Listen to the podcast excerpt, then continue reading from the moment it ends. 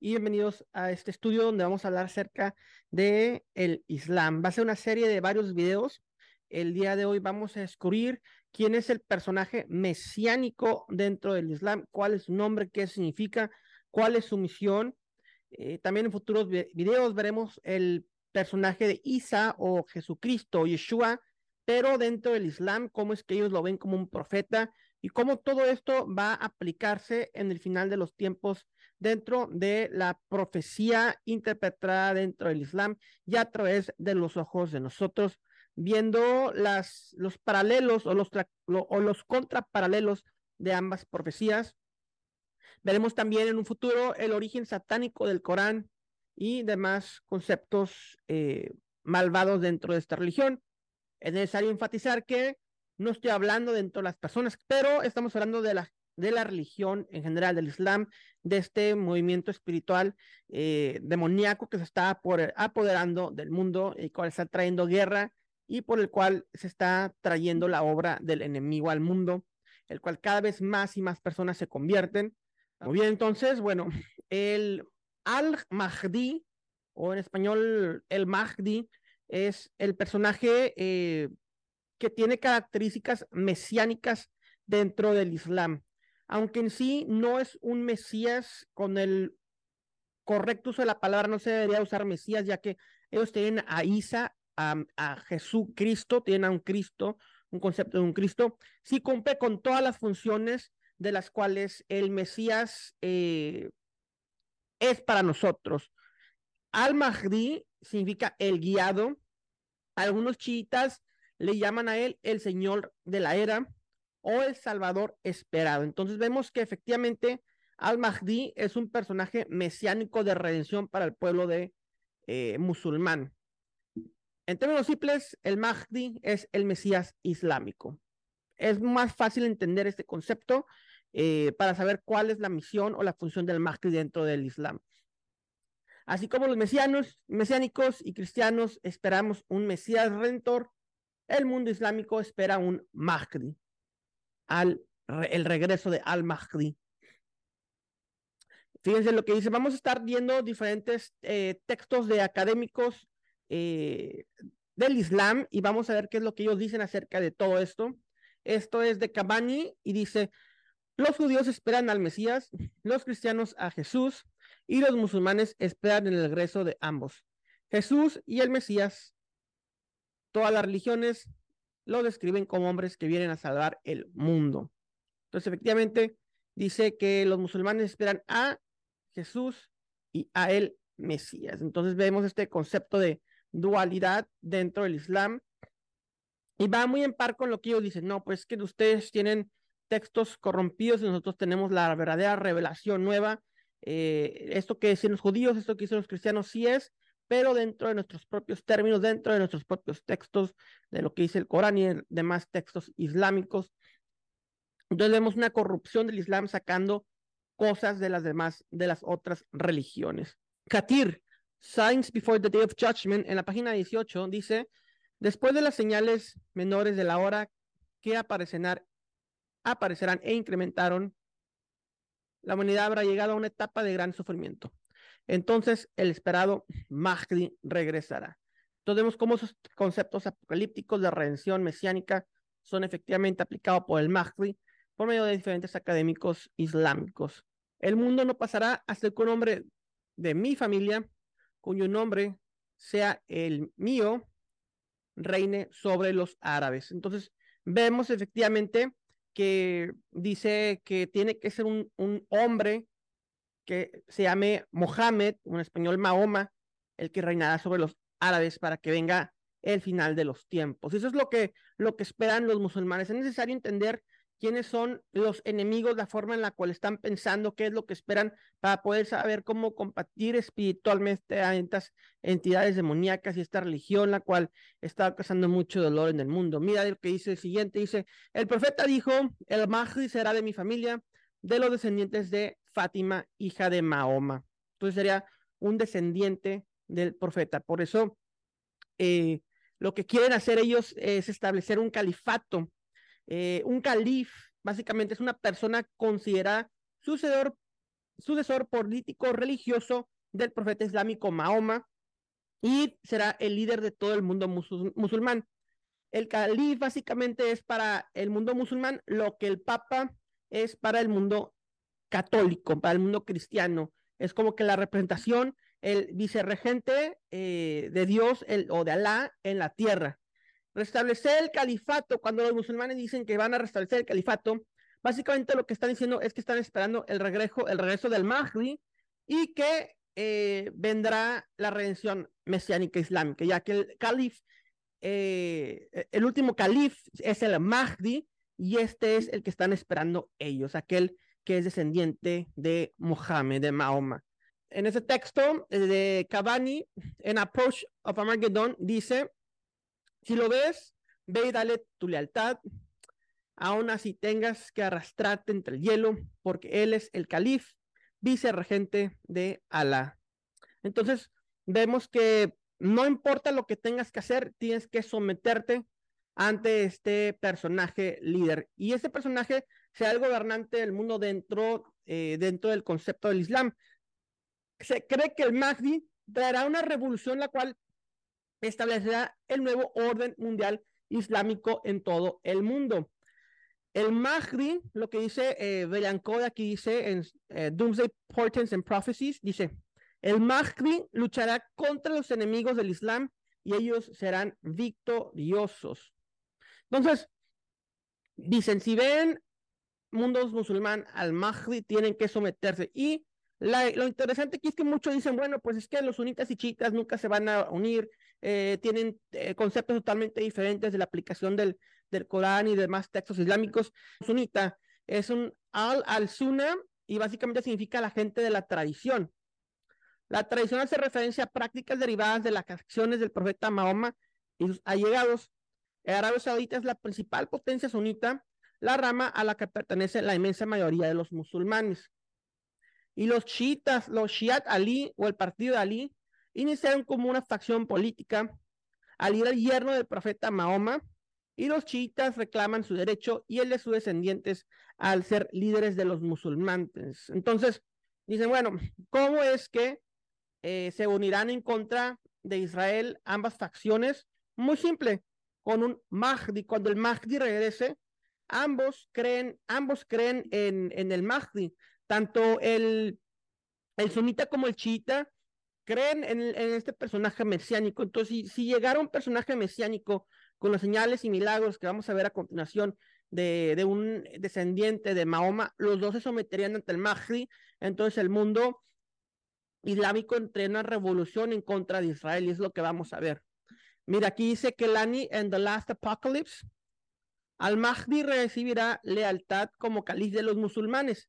Él guiará a los musulmanes en muchas guerras de yihad. Su reino será un califato que siga la guianza del profeta. Yihad usualmente se traduce como la guerra santa. Literalmente significa esfuerzo. Y hay un yihad interno que es como lo que espiritualizan. Y obviamente eso se manifiesta en un yihad externo que es básicamente todo lo que estamos viendo de las guerras eh, de los musulmanes. Esa es la yihad expresado en, externamente en guerras eh, por Alá y su profeta. Entonces hay cinco pilares del Islam. Algunos eh, académicos, algunos musulmanes, consideran la yihad o la guerra santa como el sexto pilar, el sexto fundamento de su fe. Es por eso que vemos todo lo que está sucediendo en el Medio Oriente y en el mundo. Vemos que muchos de estos grupos eh, islámicos van con banderas, marchan con banderas negras eh, y también tienen banderas blancas. Eso se llama la guerra de las banderas negras y es porque la ascensión del Mahdi al poder es precedida por un ejército portando banderas negras. Entonces, los eh, aquellos que tienen la bandera negras tienen esta bandera de yihad y se llama Ar Raya y es utilizada por el ejército musulmán. Tiene escrito ambas banderas, la negra y la blanca. Dice, no hay otro Dios más que Alá y Mahoma es su mensajero. Entonces, eh, por eso traen estas banderas, porque es una bandera que proféticamente significa que regresará el Mahdi y están llamando a la, a la yihad. Mira lo que dice aquí eh, Mahdi en The End of Time, dice, el mensajero de Alá dijo, las banderas negras vendrán del este y sus corazones serán tan firmes como el hierro. Cualquiera que escuche de ellos deberá unírseles y darles su lealtad, aunque signifique arrastrarse entre la nieve. Y la bandera blanca es la al-Liwa, sirve como signo para el líder del ejército musulmán y la bandera del ejército islámico. La tradición islámica dice que el Mahdi se unirá al ejército musulmán portando banderas negras, las guiará a Jerusalén para reconquistarlo para el Islam. Los musulmanes derrotarán a los judíos hasta que solo pocos queden y Jerusalén servirá como ubicación del reino de Mahdi sobre el mundo entero. Abdullah Islam Jesus Mahdi Kandiyanis en Doomsday dice, Rasulullah o Mahoma dijo, ejércitos portadores de, portadores de banderas negras vendrán desde Jorazán, Irán. Ningún poder podrá detenerlos y finalmente llegarán a Elá, Baitul Magdas o el Domo de la Roca en Jerusalén, donde erigirán sus banderas.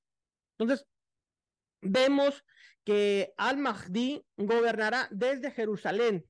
¿Ok? Este personaje mesiánico del Islam gobernará y reinará desde Jerusalén. ¿Qué es lo que vemos en segunda de Tesalonicenses 2 del 1 al 4? Pero con respecto a la venida de nuestro Señor Yeshua HaMashiach y nuestra reunión con Él, os rogamos, hermanos, que no os dejes mover fácilmente de vuestro modo de pensar, ni os conturbéis ni por espíritu, ni por palabra, ni por carta, como si fuera nuestra. En el sentido de que el día del Señor se acerca. Nadie los engañe en ninguna manera, porque no vendrá sin que antes venga la apostasía y se manifieste el hombre de pecado, el hijo de perdición, el cual se opone y se levanta contra todo lo que se llama Dios o es objeto de oculto, tanto que se sienta en el templo de Dios como Dios, haciéndose pasar por Dios. Entonces, Pablo claramente dice que es el templo de Dios, o sea, no es el templo del anticristo, es el tercer templo de Dios eh, el cual ya tenemos todos los utensilios, ya tenemos al sumo sacerdote, ya tenemos los sacerdotes, ya tenemos levitas, ya tenemos todo en Jerusalén para la reconstrucción del tercer templo. ¿Va a haber un tercer templo? Sí lo habrá. El problema es que va a ser corrompido por el Mahdi o por el anticristo, como vemos que dice Pablo, quien reinará desde Jerusalén, desde el domo de la roca, desde el monte del templo, las naciones someterá al mundo a su dominio y a su gobierno incluso será llamado así, se llamará a sí mismo Dios, haciéndose pasar por Dios. Será una profanación del templo y de la tierra santa. Pero esto no es nada nuevo. Eso sucedió en Hanukkah eh, al sacrificar un, cuando sacrificaron un cerdo. Eso sucedió en los tiempos del segundo templo, cuando el imperio romano eh, pusieron un águila, un ídolo dentro del templo. Entonces, no es nada nuevo la profanación del templo, eh, es algo profético que nos habla de esta guerra y este levantamiento de los tiempos finales.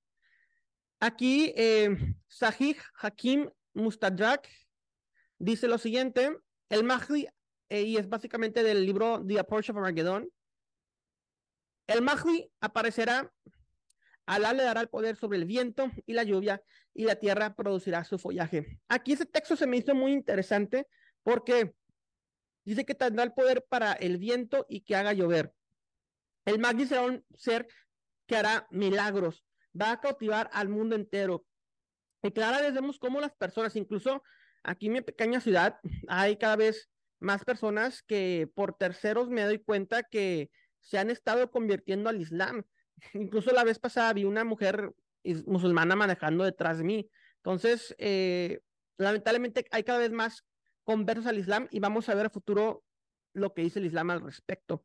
Pero aquí cuando dice que le dará poder sobre el viento y la lluvia, automáticamente se me hizo muy interesante ver la función de los dos testigos en Apocalipsis 11 del 4 a 6, donde dice, esos testigos son los dos olivos y los dos candeleros que están en pie delante del Dios de la tierra. Si alguno quiere dañarlos, sale fuego de la boca de ellos y devora a sus enemigos. Y si alguno quiere hacerles daño, debe de morir él de la misma manera. Ellos tienen poder para cerrar el cielo al fin de que no llueva en los días de su profecía. Y tienen poder sobre las aguas para convertirlas en sangre y para ir la tierra con toda plaga y cuantas veces quieran. Entonces, eh, obviamente no nos eh, muestra las características de estos dos, dos testigos. Testigos puede ser eh, Moisés, Enoch, este, incluso hasta Juan el, el evangelista, algunos dicen, eh, a varios, varias personas igual y simplemente vienen en espíritu, este, mm, unos testigos, unas personas ahorita que se levantan espiritualmente como testigos de Dios, no se sabe específicamente, no, no especifica, pero lo interesante es que dice que ellos tienen el poder para cerrar los cielos, para que no llueva, y el Mahdi tiene el poder para que llueva, entonces vemos que es como con una, una contrarrespuesta a lo que el Mahdi, a lo que el Mahdi está haciendo aquí. En el libro Science of Kiamam y en el eh, Abdullah Islam Jesus Mahdi Kadiyanis en Doomsday dice, Rasulallah Mahoma dijo, habrán cuatro acuerdos de paz entre ustedes y los romanos, o sea, los cristianos. El cuarto acuerdo será mediado entre una persona descendiente de Hadrat Haron, el honorable Aarón, y será confirmado con siete años. Entonces, otra vez vemos que el, el Mahdi reinará por siete años, tal y como en la escatología cristiana se dice que reinará el anticristo. Reinará por siete años, entonces morirá y los musulmanes orarán por él. Entonces vemos que físicamente el reinado de él será por siete años, de acuerdo a esos académicos musulmanes. Los textos israelíes o los textos judeocristianos de los cuales eh, académicos musulmanes extraen porciones de la Biblia, eh, son esos textos que dicen, ok, la Tanaj y la Biblia y el Nuevo Testamento están corrompidos, pero hay unos textos que yo siento que son proféticamente importantes. Y vamos a ver cuáles son algunos de ellos, los cuales dicen, ok, esto de la Biblia es cierto, lo tuercen y lo aplican para su propia interpretación bíblica, o esos son los textos de Israeliyat. Lo que dice un académico es lo siguiente, yo encuentro el Mahdi del libro de los profetas. Por ejemplo, donde dice, y miré aquí un caballo blanco, y el que lo montaba salió venciendo y para vencer. Entonces, él ve en uno de los cuatro jinetes del Apocalipsis, eh, 6, 1 a 2, donde dice, y vi cuando el cordero abrió uno de los sellos y oí a uno de los cuatro seres vivientes decir como con voz de trueno, ven y y miré, y aquí un caballo blanco, el que lo montaba tenía un arco y le fue dada una corona y se lo venciendo y para vencer. Entonces, muchos académicos eh, a lo largo de la historia han identificado a este primer jinete, el caballo blanco, siendo el, el anticristo desatando, desatado en el mundo. Por otra parte, por otro lado, en Apocalipsis 9, del 11 a 6, es cuando vemos que dice, entonces vi el cielo abierto y aquí un caballo blanco y el que lo montaba se llama fiel y verdadero y con justicia juzga y pelea. Es muy diferente al primer jinete. El primer jinete solamente sale para vencer este juzga con justicia y pelea. Y aquí sí dice quién es ese jinete del caballo blanco. Sus ojos eran como llama de fuego y había en su cabeza muchas diademas o muchas coronas. La corona del sacerdocio, del mesianismo, o sea, de la cristología de ser rey y la de la profecía. Y tenía un nombre escrito que ninguno conocía sino él mismo y estaba vestido de una ropa teñida de sangre porque viene con furia y con ira y le salpica la sangre de los enemigos y su nombre es el verbo de Dios. Y los ejércitos celestiales vestidos de lino fino, blanco y limpio le seguían en caballos blancos. Entonces aquí Yeshua es Adonai Sebaot. Es la física manifestación de Adonai Sebaot, del Señor de los ejércitos. De su boca sale una espada aguda para herir con ella a las naciones, y él las regirá con vara de hierro, y él pisará el lagar del vino del furor de la ira del Dios Todopoderoso, le salpica la sangre en su vestimenta, y en su vestidura y en su muslo tiene escrito este nombre, Rey de Reyes y Señor de Señores, Melech Melahim, el Altísimo Rey Soberano, el Mashiach, el ungido de Dios, el verdadero Cristo. Y vemos que Isaac en Arif, en Al-Mahdi of Times, dice, él lleva al pueblo a una montaña de Sida, de la cual traerá volúmenes de la Torah para refutar a los judíos. De las manos del Mahdi vendrá el arca del pacto, desde el lago Tiberiades, mar de Galilea, será llevada a Jerusalén. Entonces, vemos que eh, el Mahdi traerá el arca del pacto y dicen también que el Mahdi traerá eh, unos evangelios escondidos, que traerá también una Torah escondida, eh, por la cual ellos dicen que el Mahdi convencerá a los judíos y convencerá a los cristianos de convertirse al Islam. Claro que es una total distorsión y mentira lo que están diciendo, y es una profanación de la verdadera escritura, pero es la forma en la cual ellos ven esos tiempos postreros. Entonces, vemos definitivamente unos paralelos entre eh, lo que el Mahdi significa y lo que el Mashiach significa y lo que el anticristo significa. Entonces, Las características del Mahdi son las características del anticristo bíblico. Es por eso que muchos podrán decir que el Mahdi es el anticristo que estamos esperando antes de la venida de Yeshua. Ahora la cuestión, un, un, un Mashiach, un Cristo, tiene que ser judío. Bueno, fácilmente este dilema se, se eh, resuelve diciendo que es una persona con una madre judía y un padre musulmán. Entonces, es una de las teorías acerca del anticristo eh, hay muchos textos que apuntan hacia esto, pero igual hay muchos textos que apuntan hacia otras direcciones. Entonces, hay que investigar todo y solamente cuando lo estemos viviendo estaremos, estaremos, eh, el Eterno se irá revelando y dando discernimiento para saber cuál es la dirección que debemos de tomar como creyentes en Yeshua, en el verdadero Yeshua, y no ser engañados por medio de este Mahdi, y ya que el Espíritu del Señor nos guiará a toda verdad.